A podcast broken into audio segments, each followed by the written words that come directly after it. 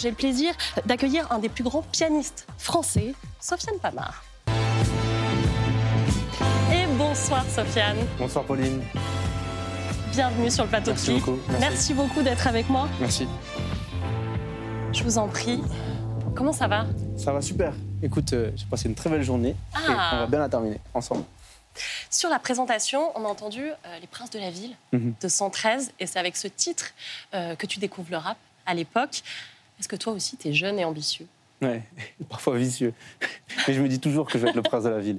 Et ça, depuis que j'ai euh, 8-9 ans. hein, c'est...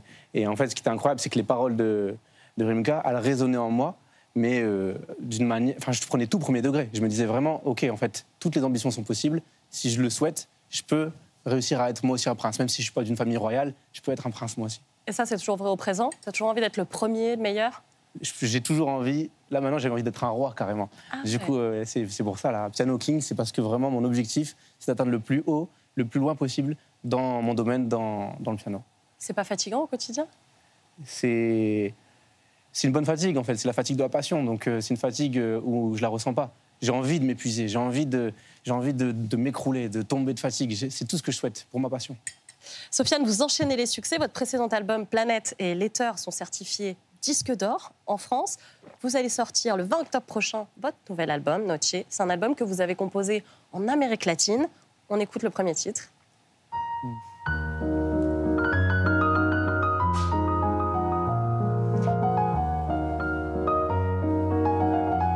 Pourquoi l'Amérique latine? C'est toujours un ça a toujours été un territoire qui m'attirait. Mhm. Et euh, depuis Pourquoi Planète, depuis mon premier album, je me suis rendu compte que en fait, euh, j'avais un morceau qui résonnait particulièrement dans le cœur des gens, qui était Medellin. Et ça, ça a été un indice pour moi de me dire, ok, il, il peut se passer quelque chose avec l'Amérique latine. J'étais une première fois là-bas à ce moment-là quand j'ai composé Medellin pour visiter, pour m'inspirer, pour trouver quelque chose qui me donne envie de composer une chanson. Et de là, euh, eh bien en fait, je me suis, c'est resté dans ma tête. Je me suis dit, un jour, j'y retournerai plus longtemps, je passerai plus de temps. Là, Qu'est-ce qui vous attire là-bas? Bah, en fait, c'est le côté charnel, le côté passionnel. les, les nuits sont douces, les nuits sont chaudes. Il y avait quelque chose de vraiment euh, singulier euh, en Amérique latine. Et j'ai eu la chance de faire une tournée. Donc cette fois-ci, j'y suis retourné, mais en tant qu'artiste et attendu. Donc c'était très différent comme expérience. J'ai pu y passer quelques mois dans six pays différents. Vous avez fait un concert exceptionnel, c'était Déambulation à l'Olympia. Il sera diffusé lundi, 23 octobre à 22h sur Canal+. On regarde.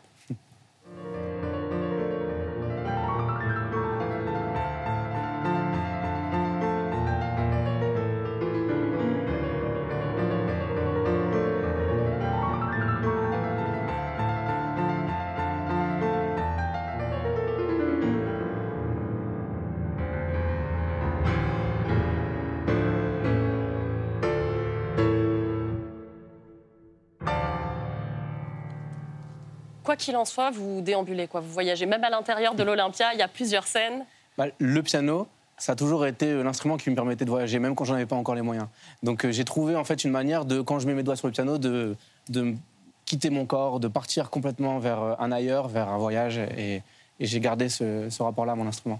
Même quand on joue aussi souvent que vous, comme ça, à ce niveau-là, on arrive à conserver ce côté organique, justement, de connexion à son instrument?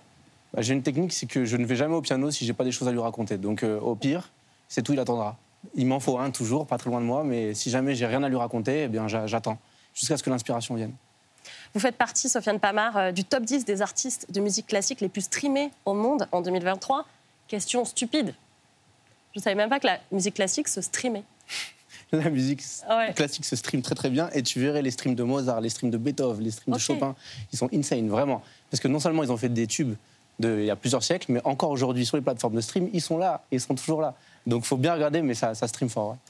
Vous serez à l'Olympia du 22 au 26 octobre, c'est déjà complet. Mhm. Et vous partez ensuite en tournée dans toute l'Europe, c'est du 22 octobre au 16 décembre 2023, puis une tournée aux États-Unis. Et quand on regarde les commentaires, moi, ce qui m'a, en revenant sur votre parcours, qui m'a le plus touché en fait, qui m'émeut beaucoup, c'est qu'on voit que ça parle toutes les langues. Les gens commentent vos vidéos dans toutes les langues, en espagnol, beaucoup en anglais évidemment. Euh, vous avez toujours pensé faire la musique justement pour qu'elle voyage, qu'elle soit une langue assez universelle? Oui, voilà, c'est le mot que j'allais Mm. dire, universel. C'est euh, ce que je cherche avec mon piano. Mon piano, j'ai l'impression qu'il peut dire des choses euh, qui sont entre les mots, qui dépassent un petit peu leur pouvoir. J'ai l'impression qu'en fait, avec mon piano, je peux raconter euh, euh, tout, ce, tout ce qu'on n'arrive pas à décrire par euh, des mots, peu importe la langue. Et donc après, qu'on utilise un commentaire en espagnol, en anglais, en japonais, peu importe, et bien en fait, j'ai l'impression que le piano réunit tout ça, réunit toutes les langues. C'est comme ça que je vois mon instrument. L'intelligence artificielle, on en parle beaucoup Mhm. en musique. Euh, par exemple, euh, vous auriez pu dire euh, IA, compose-moi euh, une musique à la Sofiane Pamar en Amérique latine. vous avez déjà essayé? J'ai pas, j'ai pas essayé, pourtant je suis très très curieux Ouais. des possibilités de l'IA. Moi, je crois plus en, en- au dialogue entre l'homme et la machine. J'ai l'impression que en- ensemble, c'est possible de peut-être d'aller encore plus loin. Je demanderai à une IA d'analyser mes compositions, de chercher les patterns, les choses qu'elle retrouve dans mes compositions, et de me proposer peut-être des ouvertures, des choses auxquelles j'ai pas pensé. Et après, l'IA va peut-être créer l'accident à partir duquel, eh ben, je vais pouvoir créer, je vais pouvoir euh, faire quelque chose de nouveau. Vous avez déjà commencé à tester des trucs ou pas? J'ai testé plus d'autres choses sur l'IA, mais pas encore appliquées à la musique, plus liées euh, à- aux affaires. Chaque soir, on demande à notre invité l'image qui a marqué son enfance. C'est la Madeleine de Clic.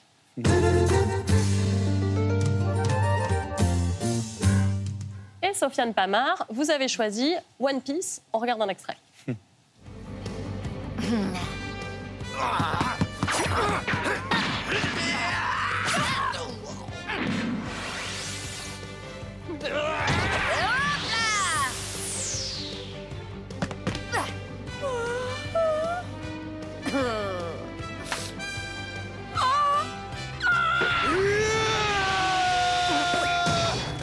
Tu sais qu'attaquer par derrière, c'est de la Pourquoi One Piece? Pour euh, son ambition euh, sans limite, euh, pour euh, parce que en fait, j'ai pu m'identifier à lui parce que tout au début, c'est il est euh, maladroit, il n'a pas encore de, de pouvoir, et mais par contre, il a des rêves à toute épreuve. Il a Et, des amis aussi. Et il a des amis. Et donc ça, c'est les deux choses. C'est les deux choses qui m'ont marqué dans, dans, dans One Piece. Et donc, comme lui, je me suis dit, OK, peu importe euh, où, où est-ce que je commence, l'important, c'est de devenir toujours un peu plus fort et d'avancer, et de jamais euh, lâcher euh, la poursuite de mes rêves. Et comme lui, je me suis dit, tout seul, je n'y arriverai pas. Il faut absolument que je me trouve un équipage et que j'arrive à m'entourer de personnes qui vont compléter mes compétences, avec qui je vais pouvoir vivre la grande aventure. Et c'est vrai que vous avez une gestion de votre carrière, Sofiane, qui est aussi entrepreneuriale. Et dans vos proches, il y a un personnage assez controversé qui s'appelle Oussama Hamar. c'est un ancien de la French Tech, c'est un personnage, je le dis, controversé, souvent au cœur de quelques polémiques. Il en parle d'ailleurs lui-même hein, dans son podcast Oussama le Magnifique. C'est devenu une star hein, sur le net pour ses interviews un peu hallucinantes. Je voulais qu'on en regarde une. les gens, ils partent en voyage. Ils partent trois semaines en voyage, ils reviennent, ils ont aucune histoire. Moi, je pars trois semaines en voyage, il m'arrive plein de trucs. La dernière fois, j'ai raconté à un, à un ami une histoire invraisemblable. J'étais au Japon, j'ai fait la fête avec les Yakuza j'ai joué au poker avec le chef des Yakuza. Et il me dit, mais il n'y a qu'à toi que ça arrive. Je dis oui, parce que toi, connard, quand tu vas au Japon, tu rencontres un mec, il a un tatouage, tu, tu lui dis pas, ah, t'es un Yakuza. Non, tu fermes ta gueule, t'es lâche et, et tu rentres chez toi. Tellement qu'il est devenu un mème avec ses vidéos détournées qui sont devenues virales. Mais il est aussi accusé quand même par ses anciens associés d'avoir détourné de l'argent. Il est sous le coup de procédure pénale en France. Lui, il dit souvent tout le bien qu'il pense de vous. On l'a souvent vu sur Internet dire combien il vous aimait. Est-ce que c'est toujours votre ami Bien sûr, c'est un de mes amis les, plus proches. Et moi, je suis de ceux qui, euh, peu importe euh, les tempêtes, peu importe euh, ce qu'il arrive, je suis fidèle avec mes amis. Oussama, c'est quelqu'un qui m'a a donné- qui m'a aidé à me construire, qui m'a donné confiance en moi à un moment donné où, en fait, peu de personnes le faisaient. Et ces genres de gestes, c'est des gestes que moi, je n'oublie jamais. Et à partir de là, après, on peut se construire, on peut faire autre chose. Chacun est responsable de sa construction de carrière, de sa vie, de ses affaires. Mais jamais je ne jugerai quelqu'un, un ami proche, sur euh, ce qui lui arrive. Peu importe les tempêtes, je lui serai toujours fidèle. Donc Oussama, c'est quelqu'un, je serai toujours à ses côtés. Sofiane, vous, vous avez un talent inné, vous avez l'oreille absolue. On est d'accord, ça c'est vrai. C'est un don que vous avez.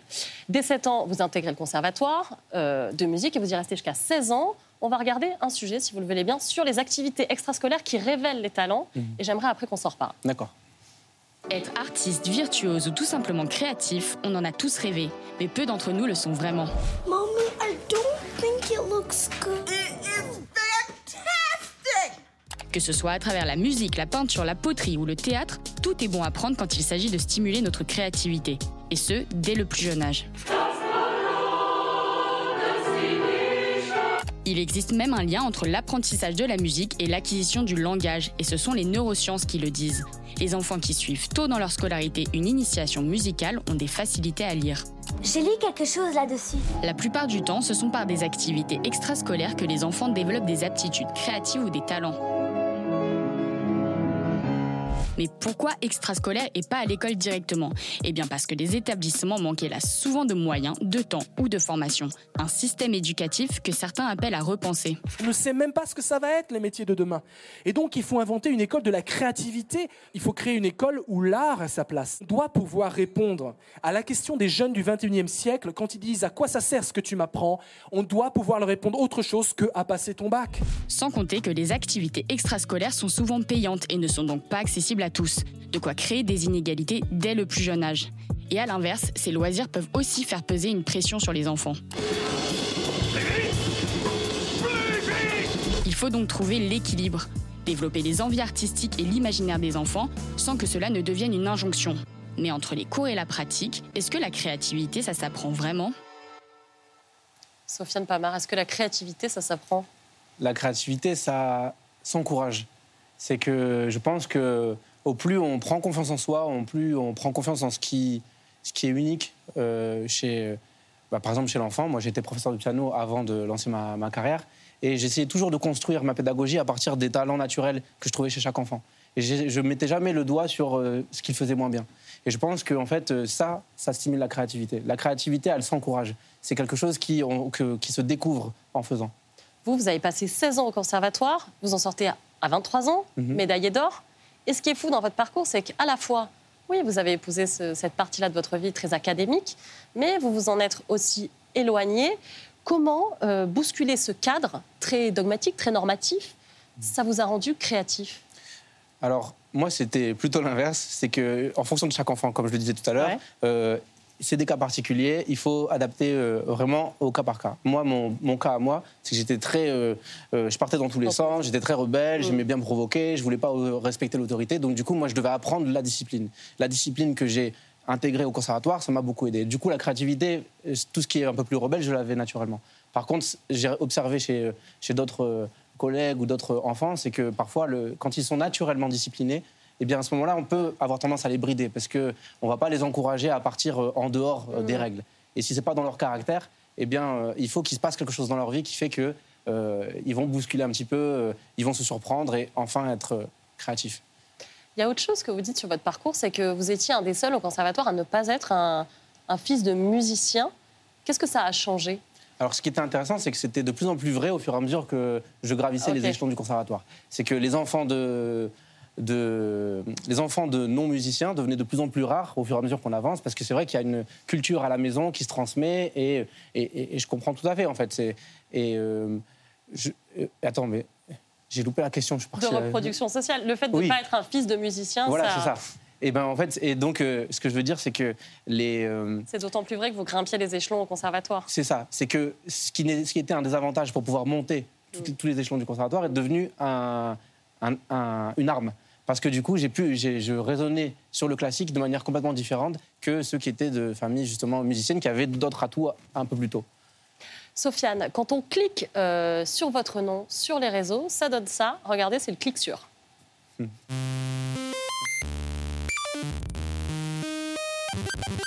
On a cliqué sur vous, Sofiane Pamar. Enfin, devrait-on dire Piano King. Quand je me suis dit je vais être le piano king, c'est un truc, c'est une folie à la base. Ça veut dire quoi être roi des du piano? Et moi j'aime trop parce que moi-même je savais pas ce que ça voulait dire exactement. Ah oui, ça claque plus que Richard Klederman. Piano King, car vous êtes constamment accompagné de votre piano. Mais vraiment partout, hein. dans des endroits paradisiaques. Et en interview, où tel un magicien, vous sortez un piano de votre chapeau. Tu nous joues un morceau de solitude, s'il te plaît. Alors je fais le max avec les touches que j'ai là. Et même quand c'est compliqué pour l'amener, vous vous débrouillez en MacGyver. Vous avez même créé de nouvelles disciplines autour du piano en vue des JO de Paris, comme le piano basket. Et le double piano, discipline que l'on peut pratiquer uniquement dans un appart de plus de 90 mètres carrés. Quand on clique sur vous, c'est un poil agaçant. Déjà, on vous présente avec des mots que l'on aurait aimé voir écrits dans nos bulletins de notes. Spoiler Ça n'a jamais été le cas. Un autre prodige. Pianiste surdoué. Le pianiste le plus important. Et puis vous êtes le pianiste le plus stylé. Vous portez le kimono et le peignoir pour jouer en détente, avec un look de chef de cartel. Le bob moumouté en mode Jamiroquai et les lunettes de soleil, même dans une pièce sombre. Vous êtes tellement connecté à votre piano que vous répondez même aux interviews avec des notes que vous jouez. La campagne présidentielle en quelques notes.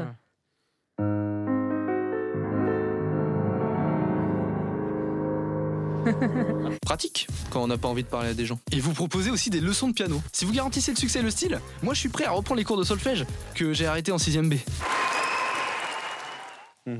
Sofiane Pamar. Nous aussi, on va faire une interview au piano. Et je précise que c'est pas parce que vous n'avez pas envie de répondre à mes questions. à 4 ans, Sofiane, euh, vous regardez la télé comme tous les enfants. Il y a un piano. Alors, vous jouez quoi?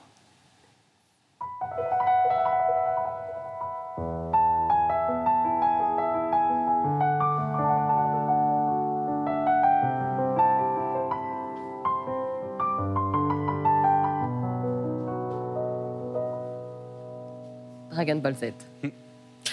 Le dernier morceau de rap, Sofiane, qui vous a fait kiffer «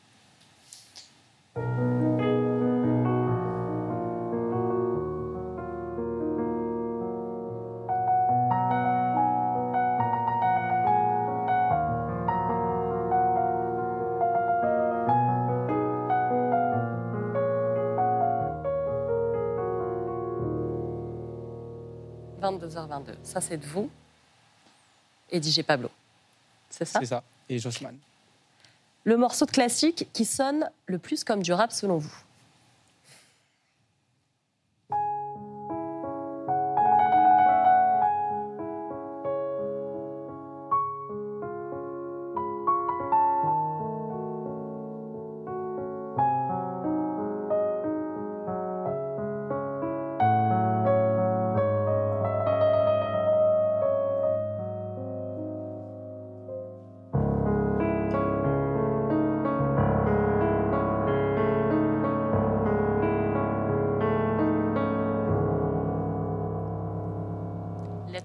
numéro 20 de Chopin. Le morceau de rap qui sonne le plus comme du classique.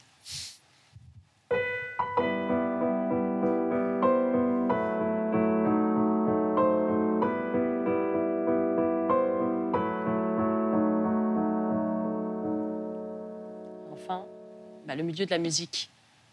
C'est pas un milieu facile, surtout le milieu de la musique classique. Et vous avez dû vous imposer pour être le king.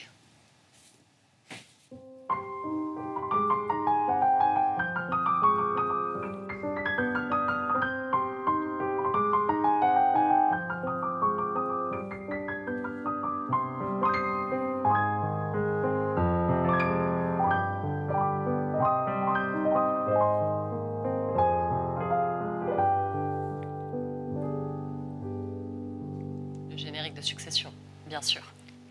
Et quand on voit tout ce qui se passe dans l'actualité, une actualité euh, douloureuse, est-ce que vous avez une musique pour nous apaiser?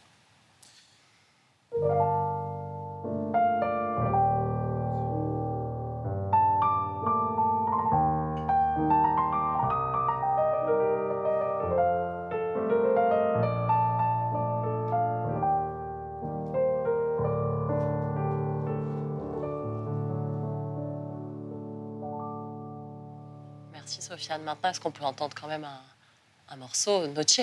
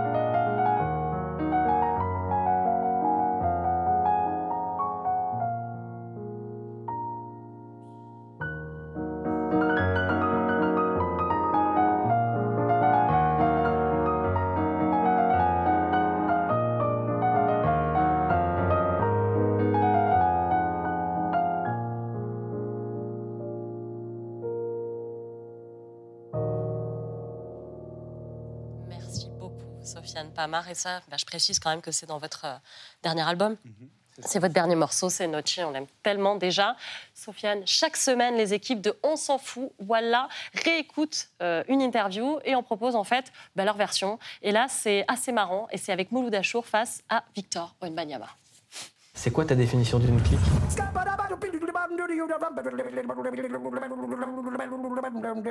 Ouais, c'est marrant. Je suis trop content que tu sois avec nous, Victor Wembele. Enfin, moi, je- enfin, la- la- le- Qui c'est qui me parle? C'est moi, regarde, je suis là. Ah, je t'avais pas vu, mais t'es vraiment petit. Alors, t'es tennisman? Non, pas du Non. tout. Pas du tout. Tu fais du foot? Non. T'es de, de la pétanque? Non, non, non. Euh, bah, du, euh, du, bad- du badminton? Non. Et c'est ce, qui, c'est ce qui rend aussi, quelque part, euh, ton style assez unique, quand on voit ton amour pour le dessin. Non, toujours pas. C'est quoi, c'est quoi, du coup? Bah, regarde autour, ça peut te donner un indice. Maçon Non. Je sais que c'est bizarre de, de poser cette question, mais à quelle fréquence tu te LeBron James? C'est assez personnel. C'est assez personnel. Parce que. Est-ce que t'as des poux? Non. Parce que t'a- t'arrêtes pas de te gratter la tête. Ah ouais? Je Ouais. pense que c'est les punaises de lit. Ah ouais? Ouais, ouais. En plus, je suis au lit à 20h, 20h30, tous les soirs. Ouais, Ça me fait rêver, mais tu sais, je me couche très très tôt aussi. donc. Ah ouais? Ouais, 21h, 21h30. Mais je m'en fous. Tu t'en fous? Ouais, bien sûr. Moi, je dis- c'est- Après, c'est... ce que je vais dire, c'est personnel. Mais bah, j'en ai... j'en ai un très gros. Waouh Ouais, ça me fait rêver. Ah, marrant. En même temps, ça serait marrant que le mec le plus grand est celle du mec le plus Ouais. petit. Est-ce qu'elle a il y a des moments où elle était très très dure et tu le comprenais Non. pas forcément? Jamais? Non, aucun. Il y a une question qu'on qu'on aime poser ici et je te la pose parce que comme t'es garagiste, elle a du sens. C'est quoi ta définition d'une clé à molette? Je sais pas, je sais pas. J'ai pas la réponse. Je pense que je vais partir, j'en ai marre. Vite ou tu vas prendre ton temps? Le plus vite, ce sera le mieux, bien entendu. Sofiane, maintenant, c'est l'heure de l'interview à la carte. Ha, ha, ha. Le principe est simple, j'ai sept cartes comme dans un jeu de cette famille. La famille, les amis, les amours, les emmerdes, la haine, la mort et le miam miam. Et à chaque thème correspondent cinq questions. Sofiane, fermez les yeux. Et tirez une carte. Donc là. Oi, oi, oi. Sofiane, vous avez tiré bah, les emmerdes. Je vais vous poser cinq questions, mais vous avez quand même droit à une question joker, si vous voulez en passer une. C'est quand la dernière fois que vous avez dit ça m'emmerde? C'était euh, euh, dimanche dernier, quand je prenais l'avion, j'en avais vraiment marre. J'arrête pas de prendre l'avion cette année, et puis donc voilà, c'était. Qu'est-ce qui vous emmerde le plus dans votre vie? C'est ma valise, j'en peux plus de ma valise. C'est aussi lié à ça, j'en peux plus. À chaque fois, je dois la re-remplir, je dois la refaire, je dois la repenser. J'en peux plus. Est-ce que vous êtes un emmerdeur? Parfois, ouais. Surtout euh, avec mon manager. Est-ce que vous avez un gris-gris pour éviter les emmerdes? Euh, Mon piano. Quand je sais plus quoi dire, euh, bah. Petit joker. C'est un peu facile. hein. Est-ce que vous avez une anecdote d'une emmerde qui est devenue depuis une leçon de vie? Euh, bah. Joker, parce que ça me vient pas comme ça spontanément. C'est quoi la question La chanson qui vous emmerde le plus? La chanson qui m'emmerde le plus, euh, c'est euh, Big Bisou de Carlos. Si vous ne savez pas quoi, sur quoi cliquer ce soir, on vous conseille de cliquer sur Lupin, incarné par Omar Sy. La troisième saison bat tous les records. Top, top 1 pardon, en France, c'est le meilleur lancement Netflix pour une série non anglo-saxonne depuis 2021. On regarde. Lupin, saison 3, c'est toujours Omar Sy dans le rôle d'Assane Diop, un homme qui a tellement lu Arsène Lupin qu'il prend sa carrière de gentleman cambrioleur comme une éthique de vie. Remarque, on le comprend Lupin. Moi ça me fait pareil quand j'essaie de voler du piment d'Espelette au franc prix. 13 balles le piment d'Espelette. Donc vous vous rendez compte que justice soit faite Alors déjà, vous allez tout de suite arrêter avec votre petit sourire, là, d'accord? Pardon. Attention spoiler, à la fin de la deuxième saison, on a laissé Diop victorieux d'un casse absolument incroyable où il se venge enfin de Pellegrini. Il arrête pas d'aboyer à chaque fois que quelqu'un dit Pellegrini. L'homme qui accusait son père d'avoir volé un collier qui a appartenu à Marie-Antoinette. Enfin, c'est pas vraiment un casse, c'est mieux que ça. Diable pirate un spectacle de la fondation de la fille Pellegrini, destiné à reverser des dons à des associations, alors qu'en fait, le père Pellegrini mettait tout sur un compte planqué aux îles Caïmans. Il débarque sur scène en plein spectacle, balance la vérité à un public outré, les boutons de manchette de ces messieurs s'envolent, les baronnes du premier rang sont en panique, rideau. Évidemment, Omar Sy s'en sort sans une égratignure alors qu'il a 200 flics à ses trousses. Il a même le temps d'aller faire un câlin à son ex et à son fils sur un pont. Alors, quand il prend un bateau sous les ponts de Paris, on se dit que le Real va balancer des feux d'artifice en hommage à Léo Carax. Mais arrête Mais pas du tout en fait. Grosse déception, pas de feux d'artifice, pas d'amant du pont neuf, nada, walou. On se console en regardant la tête de Pellegrini, qui finit en garde à vue, tout penaud, enfin justice est faite et on n'a qu'une envie, suivre Lupin dans ses prochaines aventures. Au franc prix donc. Par contre, on a quand même quelque chose qui nous chagrine. Ça fait 10 épisodes et personne n'a corrigé ça. C'est Pellegrino, bordel. Personne commande une sans Pellegrini à table que je sache. Pellegrini, Pellegrini, Pellegrini Allez, bonne chance Oui, cette vanne était indispensable. Bisous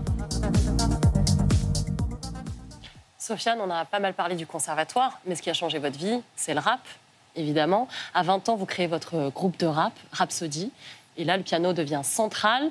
Vous devenez le pianiste de référence de tous les rappeurs SCH, euh, Niska, Koba, euh, Kobalade, Vald, Maes, Nekfeu, Isha, Dinos, Joey Star ou encore. Euh, Laylo, pardon. Ça a été quoi le, déclic?